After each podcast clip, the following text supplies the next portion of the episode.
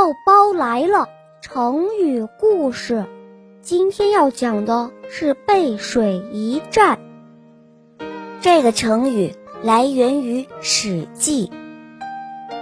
这个故事讲的是韩信，他是汉高祖刘邦手下的一个大将，为了打败项羽，夺取天下，他为刘邦设计，先攻取了关中，然后东渡黄河。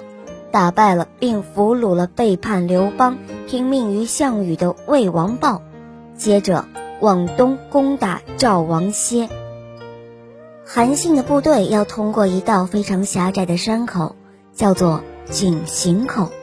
赵王手下的谋士李左军，他主张一面堵住井陉口，一面派兵去抄小路，切断汉军的辎重粮草。韩信的远征部队没有后援，就一定会败走。但是大将陈馀不听，仗着兵力优势，坚持要与汉军正面作战。韩信了解到这个情况之后，他非常的高兴。他命令部队在离井陉三十里的地方安营。到了半夜，让将士们吃了一些点心，告诉他们。打了胜仗之后再吃饱饭，随后他派出两千轻骑从小路隐蔽前进，要他们在赵军离开营地后迅速冲入赵军的营地，换上汉军旗号。又派一万军队故意背靠河水排列阵势，来引诱赵军。到了天明，韩信率军发动进攻。双方展开了激战，不一会儿，汉军假意败回水边阵地，赵军全部离开营地前来追击。这个时候，韩信命令主力部队出击，背水结阵的士兵因为没有退路，也回身猛扑敌军，赵军无法取胜，正要回营，忽然。营中已是插遍了汉军的旗帜，于是四散奔逃。汉军乘胜追击，打了一个大胜仗。